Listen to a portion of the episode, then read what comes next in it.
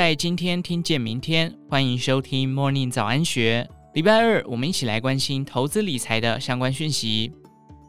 二零二三年第四季以来，市场开始弥漫库存去化接近尾声，消费电子即将进入拉货循环的声音。不过，在这样的背景之下，还是需要面对消费电子市场趋于成熟的事实，必须要有更新、更高规格的产品刺激买气。而传输速度更快、频宽更宽的 WiFi 七，因此跃上二四年的舞台。有法人估计，WiFi 七的市场规模预估自二三年至三零年的整体年化成长率高达百分之五十七点二，成长速度甚至高于 AI 伺服器。距离上一代的 WiFi 六一推出才不过三年的时间，现在再推出 WiFi 七，除了刺激买气之外，规格大幅成长，则是令人无法忽视的差异。WiFi 七的传输速度是 WiFi 六的四点八倍，比起 WiFi 六与前一代只差了一点四倍，差距更为明显。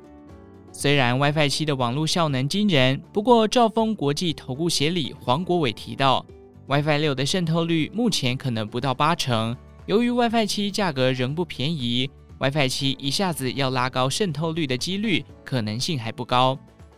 而华南投顾董事长楚祥生则指出，要提高 WiFi 七渗透率，只需要有一个关键领头羊采用 WiFi 七晶片，例如只要二四年推出的 iPhone 十六搭配 WiFi 七的晶片，就有机会加速提高渗透率。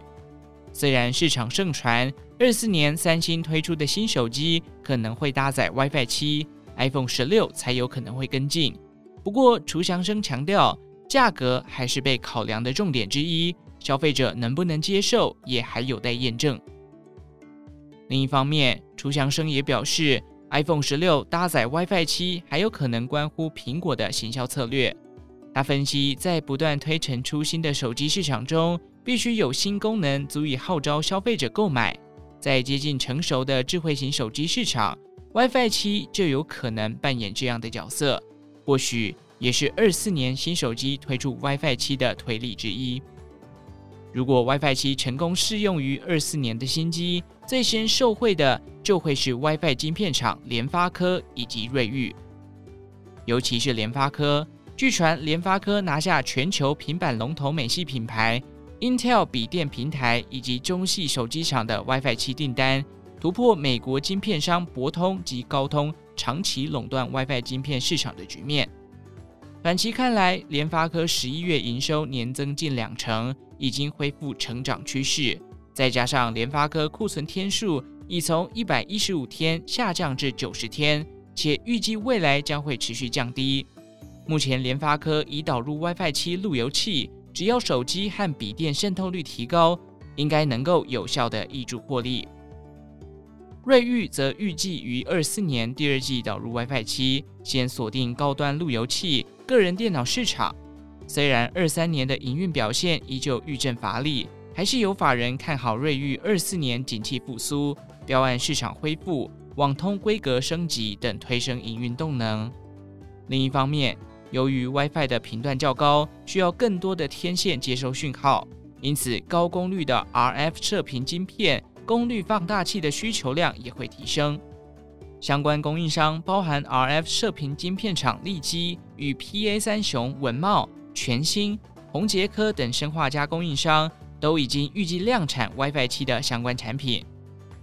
值得注意的是，这四家公司都是二三年因为库存调整以及总体经济环境影响的重大受灾户。除了全新以外，二三年前三季通通亏损，但也正因如此。二三年极其低，只要二四年需求回归，通常能缴出不俗的成长表现，有望迎来翻身。